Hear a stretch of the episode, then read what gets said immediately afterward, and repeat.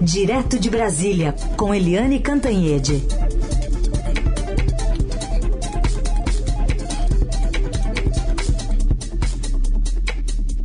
Oi, Eliane, bom dia. Bom dia, Heisen, bom dia, ouvintes. Bom, vamos começar então com a repercussão de, de toda a revelação feita ontem pelo Estadão dessa ameaça feita no dia 8 de julho pelo general Braga Neto, ministro da Defesa. Ele tentou, né, Eliane, negar. É, na verdade, se a gente olhar as notas, né, é, eles tentaram negar. Sabe aquelas coisas de política que os dois lados tentam negar e todo mundo sabe que é verdadeira? O fato é o seguinte, é que repercutiu intensamente aqui em Brasília e no país a informação da Andresa Matais e da Vera Rosa no Estadão de que o ministro da Defesa, que é o general de quatro estrelas, Walter Braga Neto, mandou um recado para o presidente da Câmara, Arthur Lira, dizendo o seguinte, olha, na linha do presidente, ou tem voto impresso ou não tem eleição. É uma ameaça das Forças Armadas à democracia brasileira. É de uma gravidade imensurável isso. É, e aí, o Braga Neto, a primeira reação dele foi contundente, sim. Ele dizendo, ele chegando no ministério, ele, ele falou aos jornalistas, invenção. Diz que foi uma invenção. Depois ele leu uma nota em que ele defende a democracia, a Constituição, ele diz que não envia interlocutores para falar com presidentes de outros poderes, mas é, o curioso dessa nota do, do general Braga Neto é que, primeiro, endossa toda a tese do presidente de que tem que ter o voto impresso, o voto que eles consideram auditável é, ignorando que o voto, é, a urna eletrônica, evidentemente é auditável também. Aliás, já foi mais de uma vez, nunca descobriram nenhuma fraude. Mas o que, que foi pior nessa nota do Braga Neto? É que em nenhum minuto ele disse as Forças Armadas defendem sim a realização de eleições no ano que vem. As eleições são o ato maior de uma democracia. Ano que vem terá eleição, sim.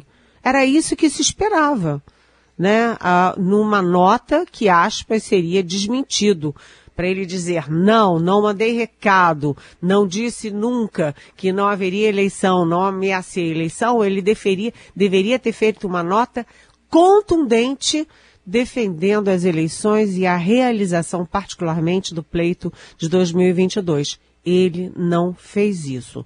Agora, a nota do, do presidente da Câmara, o Arthur Lira, é que foi ainda mais em cima do muro, porque ele não, demi, não desmentiu uma única palavra da reportagem muito bem apurada e muito bem escrita pela Andresa e pela Vera é, na, no seu Twitter, o Arthur Lira disse o seguinte, que eu não, não sei de cor, né, mas evidentemente ele disse que vai ter eleição, sim, eleições secretas, eleições é, é, democráticas e ratificou aquilo que o presidente do Senado também disse, que as eleições são inegociáveis, e o que o próprio vice-presidente, também general Hamilton Mourão, falou com muita propriedade e este sim com muita clareza. Porque o Mourão disse o seguinte, o Brasil não é uma república de bananas ano que vem, claro que vai ter eleição. E quem é que impediria isso? Ninguém, não é?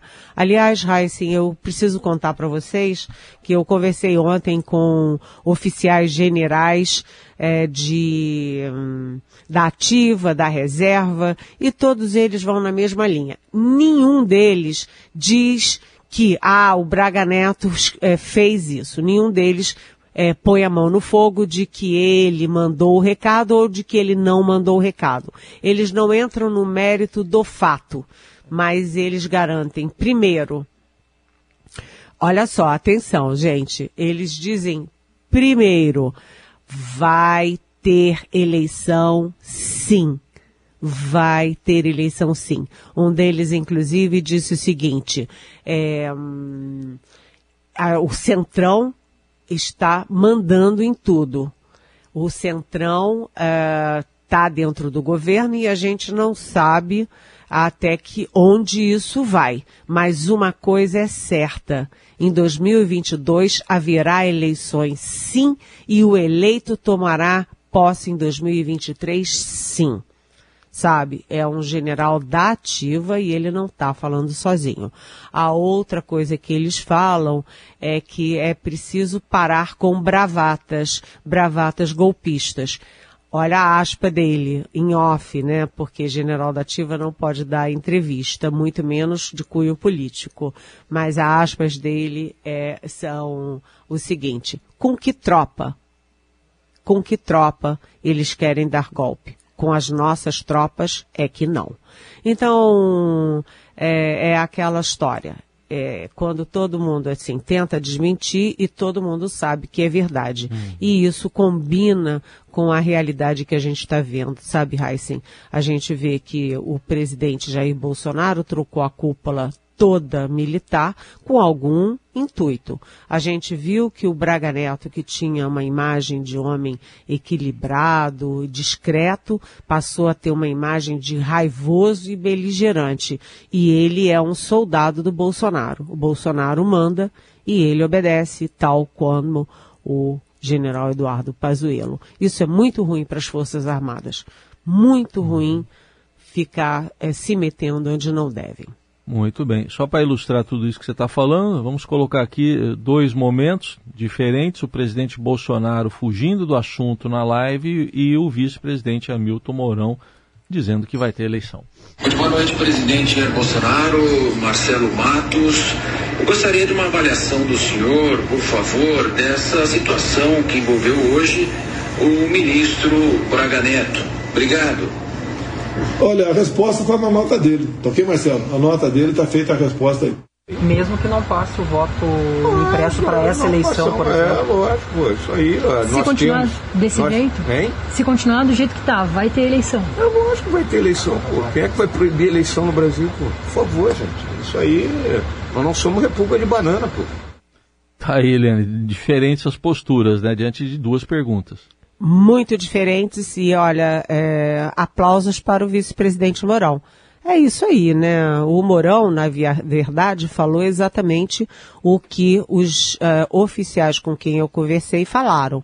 Né? Ele não, não, não disse o Braga Neto mandou ou não mandou o recado, mas eles dão um recado claríssimo para a população brasileira de que ninguém vai impedir a eleição no Brasil.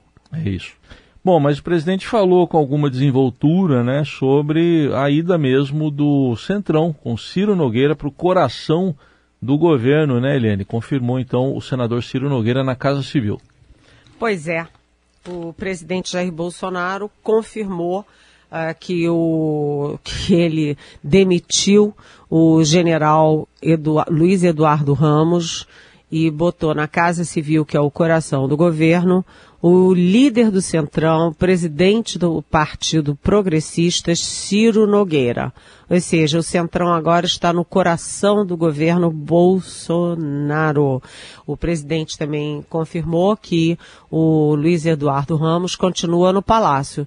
Diz que ele não foi rebaixado não porque continua no Palácio, mas gente, sair da Casa Civil para ir para a Secretaria-Geral, que é uma secretaria burocrática, é sim, ele foi rebaixado sim, e ele foi o último a saber, né?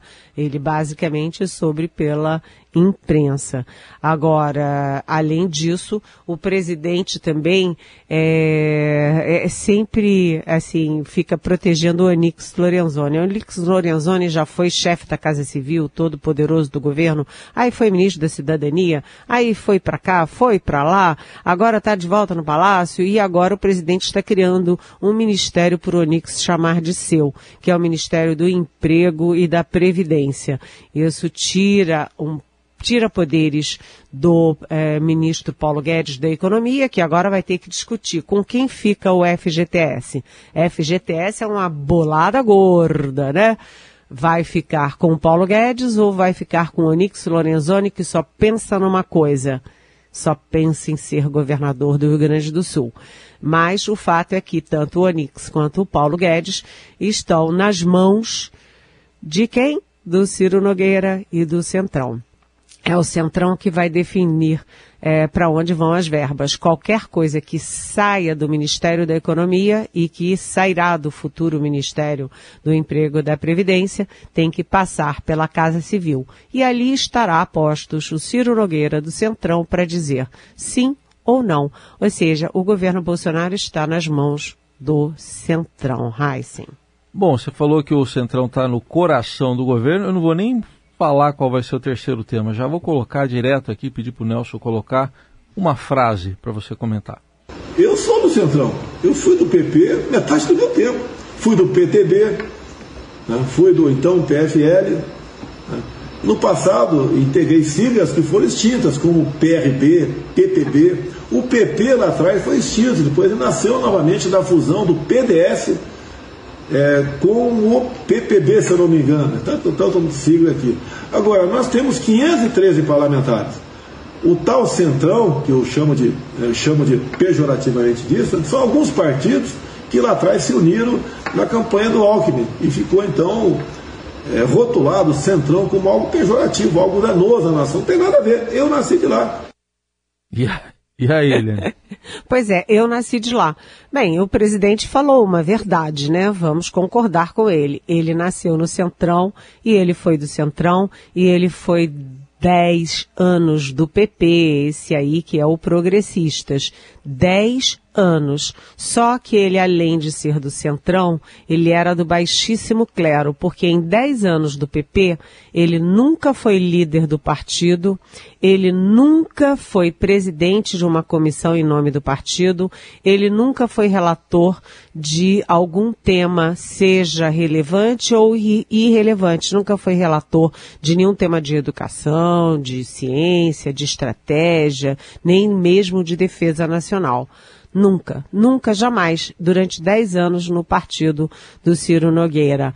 Agora, se o presidente falou agora a verdade, isso significa que ele mentiu para o eleitor em 2018, porque agora ele diz: Eu nasci no Centrão, eu sou do Centrão. E em 2018 ele disse: o diametralmente oposto, né, que era contra a velha política, a favor da nova política. Nada mais tão, tão profundamente, é, visceralmente velha política como o Centrão. Aquele Centrão que em 2018 o general Augusto Heleno dizia, se gritar pega ladrão, não fica um meu irmão né? Então, o Centrão, o presidente Bolsonaro vai confirmando que ele criou um falso personagem, um messias, um mito de pé de barros nas eleições de 2018. Ele falava em nova política e ele nasceu, é, continua e continuará sempre sendo da velha política e do baixo clero. Hum. Ele disse que ia combater a corrupção, né, demitiu Sérgio Moro, mexeu todos os órgãos de fiscalização, é investigado por, é, por intervenção política na Polícia Federal e, olha, nada mais, é, vamos dizer, é, menos anticorrupção do que o Centrão que está no coração do governo dele. Ele também disse que ia fazer as reformas estruturais, não fez reforma nenhuma, disse que seria liberal na economia, nunca foi.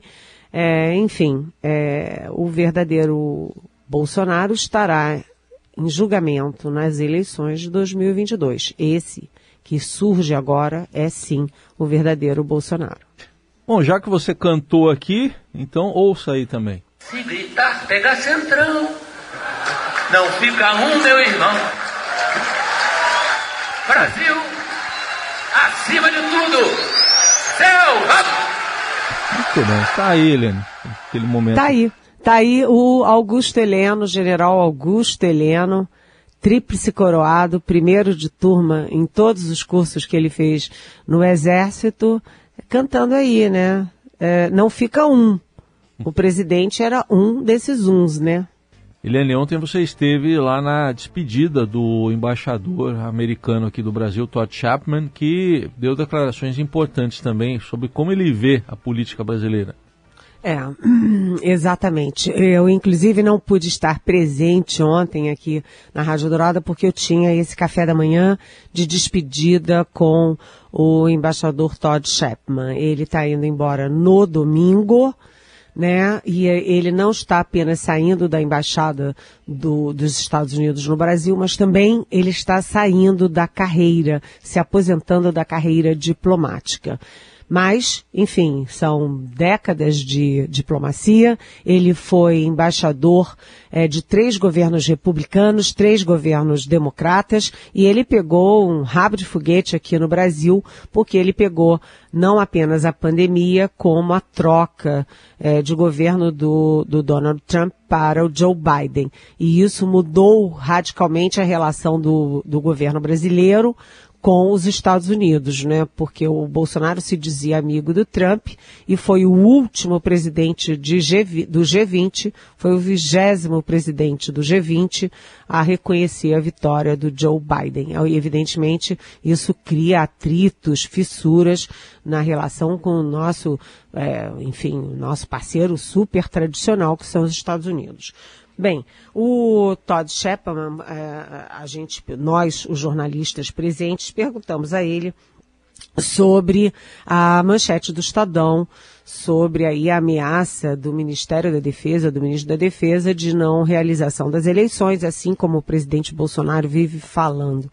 E o Chapman foi muito incisivo para dizer que não vai ter golpe nenhum no Brasil, porque o Brasil tem instituições sólidas, tem uma imprensa que funciona, uma imprensa livre, independente, tem um Supremo, tem Congresso, todo funcionando, e ele chamou o Brasil de uma superdemocracia. Ratificou que os Estados Unidos consideram a questão democrática central nas suas relações diplomáticas e que o Brasil não preocupa nesse quesito. A preocupação com o Brasil é outra, Heisen. Aspas do embaixador. O câncer do Brasil é a corrupção. Ele acha que todo mundo que apostou que ia ter golpe no Brasil errou sempre, né? E que é, o problema do Brasil é a corrupção. Eu achei com a minha leitura política, que o embaixador, inclusive, fez uma tomada de posições nas uh, eleições brasileiras, porque ele disse que é, não vai ter golpe, como o presidente Bolsonaro vive insinuando, ameaçando, mas disse que a corrupção é um problema e falou o seguinte: é, o que preocupa são mensalão, petrolão, lava-jato, ou seja, ele me pareceu é, endossar a candidatura Bolsonaro e ele, aliás, fez elogios ao governo Bolsonaro. Ele também defendeu é, enfaticamente que o Brasil não negocie, não feche com a China para o 5G.